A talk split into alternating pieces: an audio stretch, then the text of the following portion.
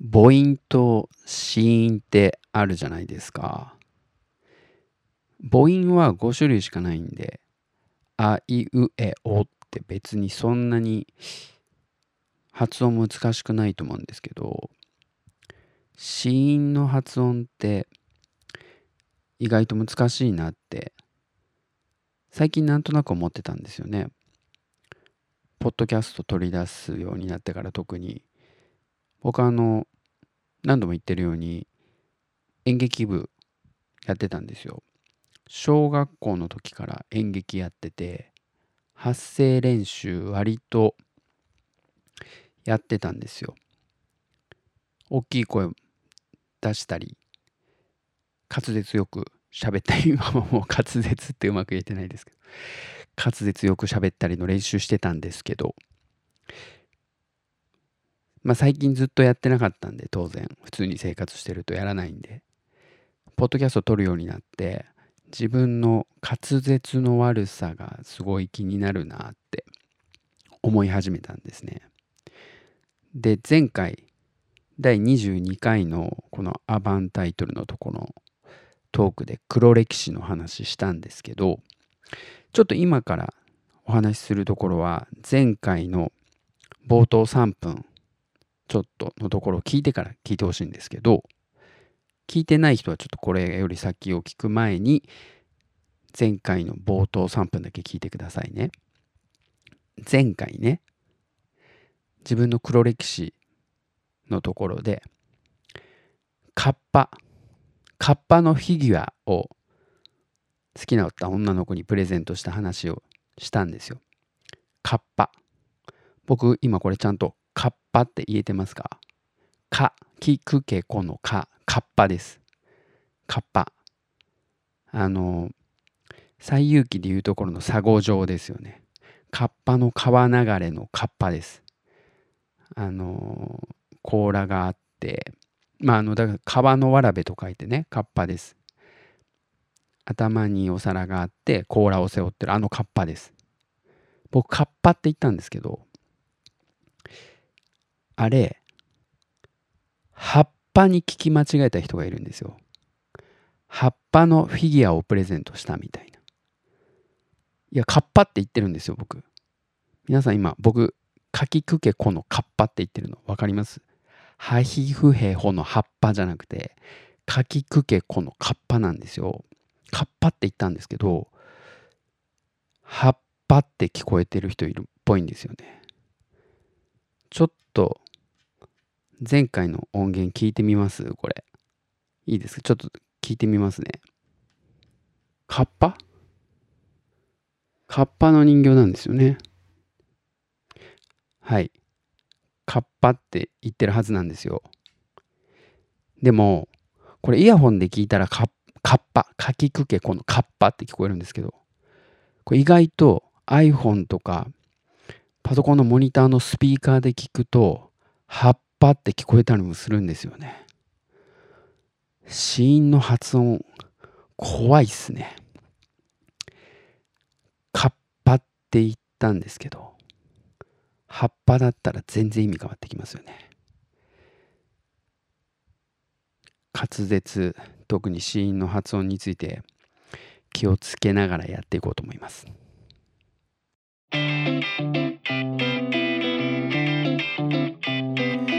メイクミュージックレイディスペースボルケーノはい始まりました、えー、メイクフレンド実験レイディオスペースボルケーノ第23回。僕が鳥取生まれギターポップ育ちのケイジです。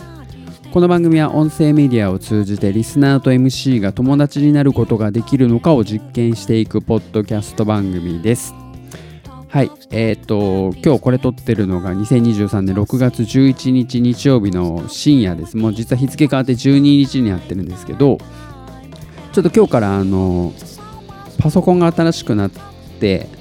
撮る環境とかセッティングが変わっちゃったんで、このスタートするの時間かかったりとか、あの、撮りながらいつもと 感じが違うので若干やりづらいなとか思いながらやってるんですけども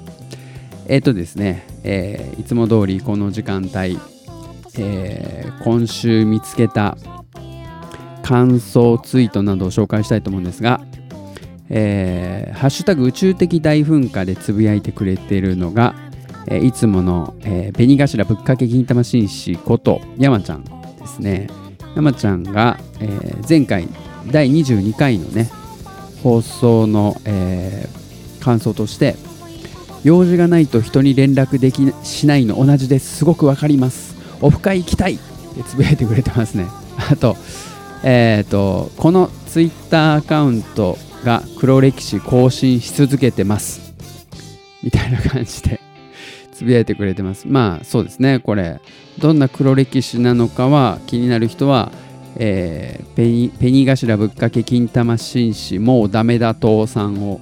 あの検索してまああれか「ハッシュタグ宇宙的大噴火で」あの調べれば出て検索したら今だとね6月10日のツイートが上の方に上がってきてますね。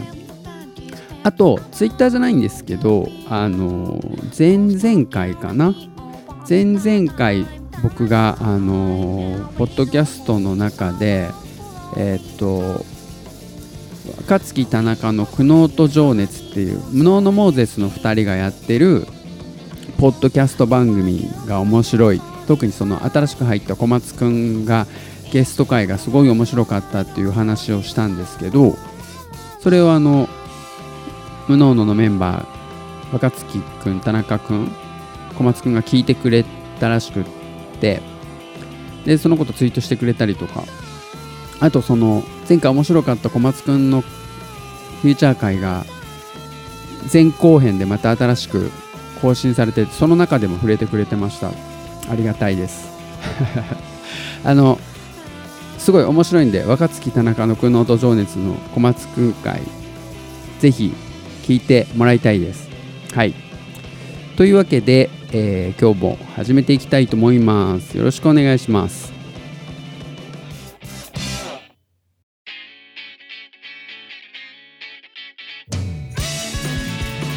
Make friends at Ken Radio. Space Volcano. はい。というわけで、スペースボルケーノなんですけども、あの、最近、あれですね。なんか、ややこしいめんどくさい感じの話してなかったんで、久々に、ちょっとややこしいめんどくさい話でもしようかなって思ったんですけど、あの、えっと、先週ぐらいかな、あの、ツイッターで見たツイートにこんな感じなのがあったんですよ。やっちさんっていう人のツイートなんですけど、カウンセラーの先生にメンタルが安定している人はどんな人か聞いたら、ポジティブな人ですとは言わないで、人に興味がない人ですね意外な答えだったので理由を聞くと心の問題やストレスの9割は他人に期待するからと教えてもらって人生ほんと楽になったっていうツイートなんですよ。2.6万いいねがついてます。2.6万件のいいねがついてて8048件のリツイートされてるツイートなんですけどあのまあよくあるタイプのツイートですよね。カウンセラーの先生にメンタルが安定してる人はどんな人か聞いてみたと。だからポジティブな人とは言わない。まあ、ポジティブな人がね、メンタル安定してるって、まあ、何か言ってるで何も言ってないような感じなんですけど、えっと、人に興味がない人ですねと意外な答えだったと。で、えー、心の問題ストレスの9割は他人に期待するからと教えてもらった。で、このツイートを見て、あのいろいろ思ったことがあったんですけど、まあ、2つあって1つがその人に興味がない人っていうね。僕も時々言われるんですよ。なんか人に興味ないですよね。とか他人に興味ないですよね。みたいな。そうだなって思うんですけど。いやこれ人に興味がないっていう話はまた深掘りすると面白いんでちょっとまあこれはまあ別の機会にとっておくとしてあの他人に期待するから心の問題やストレスの9割は他人に期待することが原因だっていう話でこれ前もちらっとこのポッドキャストで喋った気がするんですけど僕本当他人に期待をしないタイプの人間なんですよね。あの人に期待をするっていうこと自体すごく傲慢でおこがましい態度だなっていうふうに思ってしまうので人に他人に期待しないようにしてるんですよ。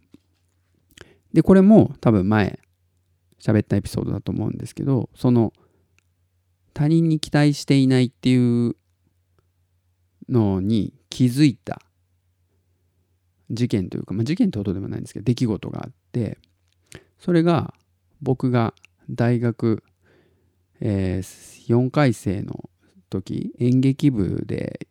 4回生卒業公演っていうのがあるんですよね。で卒業公演の時に、えー、後輩に言われた言葉で僕は気づいたんですね。その後輩はすごく僕のことをおそらく何でしょう褒めてくれた感じで言ってくれたのが「刑事さんっていつも何やってもありがとうありがとうって言ってくれてすごく嬉しいです」みたいなすげえもう言葉の細かいことは覚えてないんですけどとにかく僕がいつもありがとうありがとうって言ってくれるからとっても嬉しいですみたいなことを言ってくれたんですよ。で、あそうか僕いつもありがとうありがとうって人に言ってるんだ自覚なかったなって思ったんですけどあ次の瞬間にあそっか僕は人に全然期待してないから何かされるたびにうわ嬉しいありがとうって思うんだなって思ったんですよね。周りの人に対して全く期待していないので何か自分にとってのプラスのことをしてもらえるとその度にめっちゃうわ嬉しいありがたいって思ってしまうから自然に反応としてありがとうありがとうって言ってたんだなと思ってだから僕が人にあありがとうって頻繁に言うのはその人に対して期待していないことの裏返しなんだなってその時に初めて気づいたんですよ。あ僕ほんと人に期待してないんだなってでもまあなんとなくその無意識の中で人に期待するっていうことは傲慢な態度だなっていうのは常に思ってたんでまあそうだなって思ったんです。で、まあ、なんでそういうふうに思うようになったのかなっていうふうに考えたらうん多分母親にそういうふうに言い聞かせられて言い聞かせられてたからそういうふうになったんだろうなって思ったんですよね。僕幼稚園の時とかはほとんどの人がそうかもしれないですけど人間関係に悩むことはなかったと思うんですよ。幼稚園の時に人間関係に悩んだ記憶ないんですけど小学校に上がってからは小学校1年生の時もう人間関係に悩むというかそのクラスの友達と言い合いになったりとかクラスの友達嫌なこと言われて喧嘩になったりとか、まあ、そういうことが記憶にあるんですけどその時に母親にそのことを相談したんですよ。そしたらなんか、まあ、ととにかく母親が言ってたのは、えー、人は人自分は自分みたいなこととまあその誰かに何か言われたからって、まあ、気にするなみたいな感じのことを言われてたんですけどまあ、そういういろんなことをこうこう嫌なことがあったみたいなことを親に母親に報告するために、まあ、いろんなことを、まあ、言われた中で何でしょうねその人に期待しちゃダメだみたいな。他人に人に期待しちゃダメなんだみたいなことを、まあ、いろんな言葉でいろんな例を持って諭されたというか教え込まれたんですよ。その具体的な言葉とかエピソードはもう全然覚えてないんですけど、とにかく母親の教えとして、人は人、自分は自分。だから人に期待しちゃダメだみたいな。そういうふうに教え込まれた結果、いつの間にかそういう自然に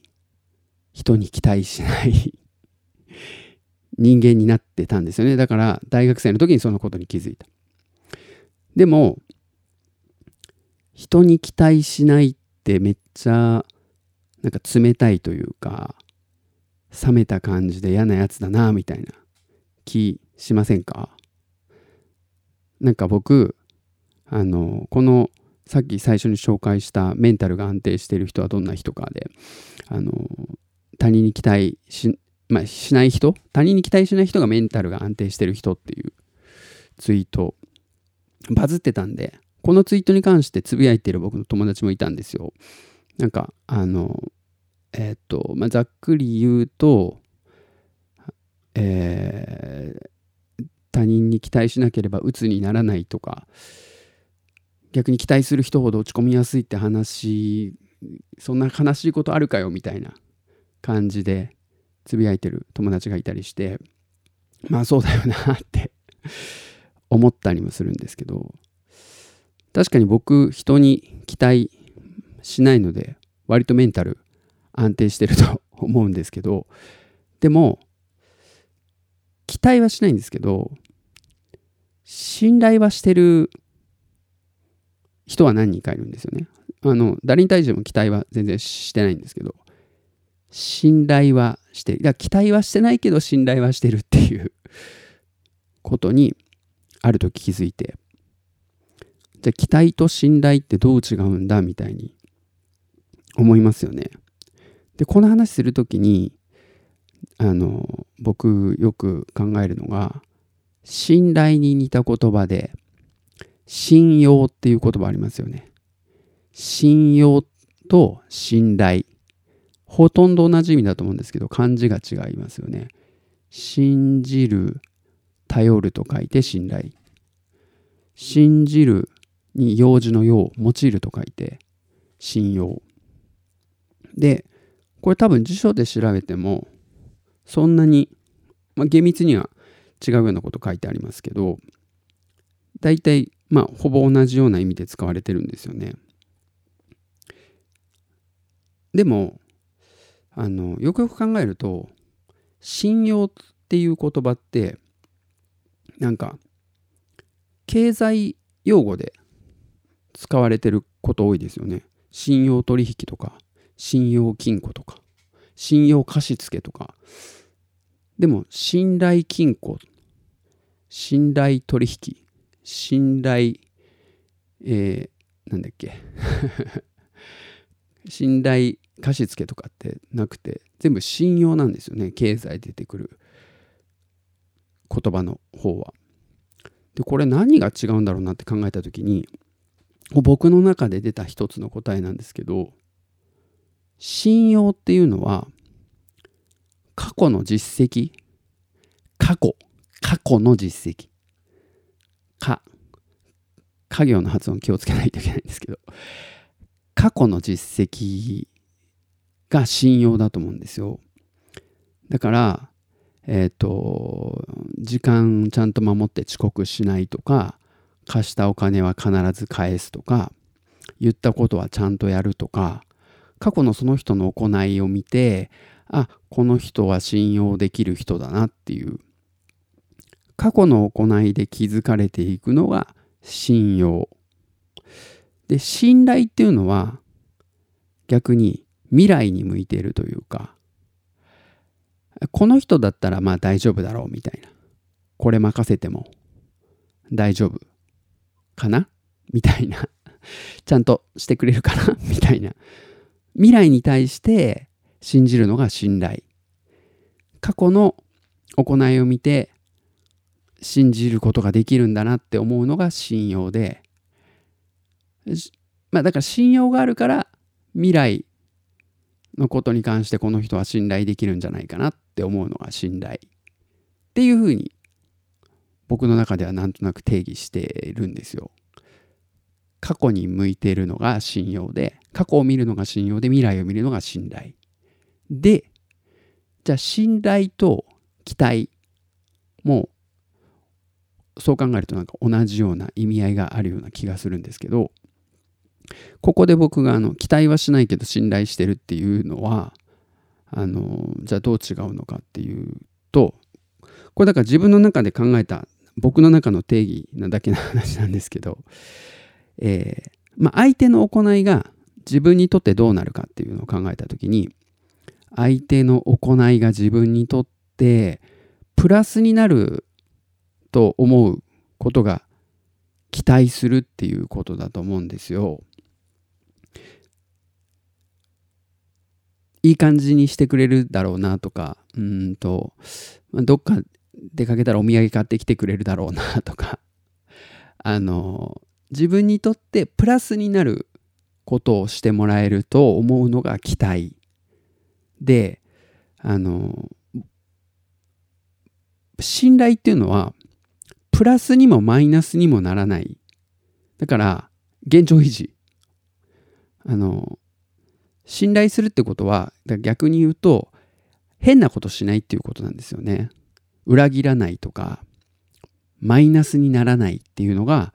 僕の中での信頼するっていう決してプラスじゃなくていいんですよね。マイナスにさえなけ ならなければ損失がなければ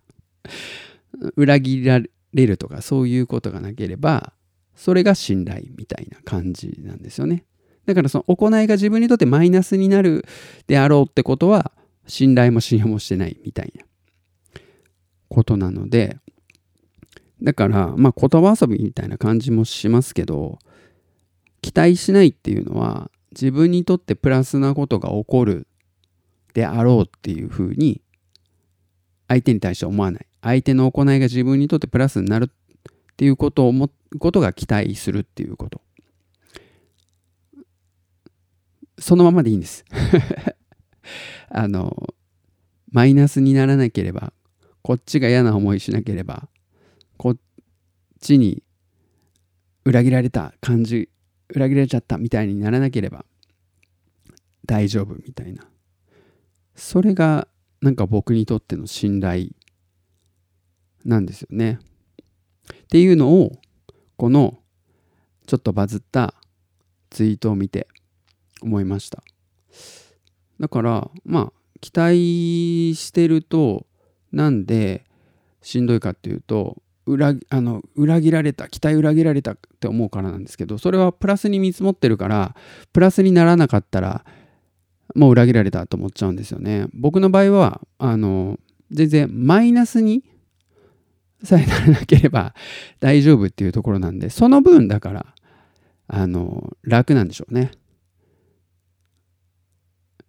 そのだからあれですよ。期待しちゃう人はゼロでもプラマイゼロでも期待裏切られちゃったって思うわけでしょ。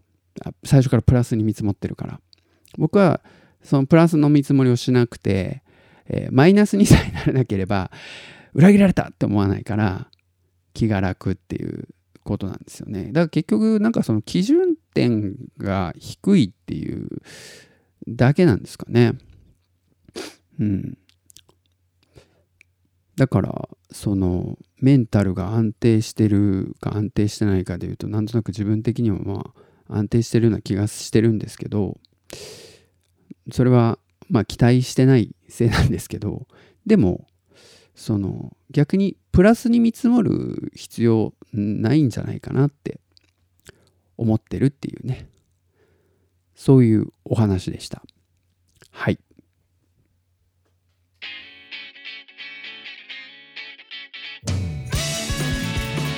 Make friends, Sitkin Radio. Space Volcano. はい。というわけでエンディングです。あのー、今日はですね、真ん中のパートで久しぶりにこねこね、理屈をこねる感じの、あのー、えー、なんだっけ、信用と信頼と期待という言葉の自分なり定義みたいな話をしたんですけど、あともう一つあれですね人間に興味がない興味があるみたいな話もしようかなと思ったんですけどめちゃくちゃ長くなりそうだったんで今日はちょっとそっちの話はなしでこの辺で終わろうと思ってます。あの、まあ、近況報告としては、えー、ライオン少年っていうあの中国の獅子舞のねアニメーション見たんですけどめちゃくちゃ面白かったんでちょっとライオン少年をあのまだ知らないっていう人はちょっと検索してですね面白そうと思ったらぜひ劇場に見に行ってほしいですね。最高の心躍るアニメーションです。はい。あとあの最近僕ずっと去年の秋ぐらいからストローにはまってていろんなもう物を飲む時ストローを使って飲むっていうことをしてるんですけど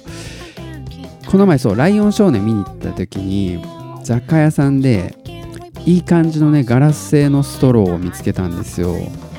で僕そういうなんかマイストロー的なものはちょっとハマったら深そうだからもうその使い捨てのプラスチックストローだけにしとこうと思ってたんですけど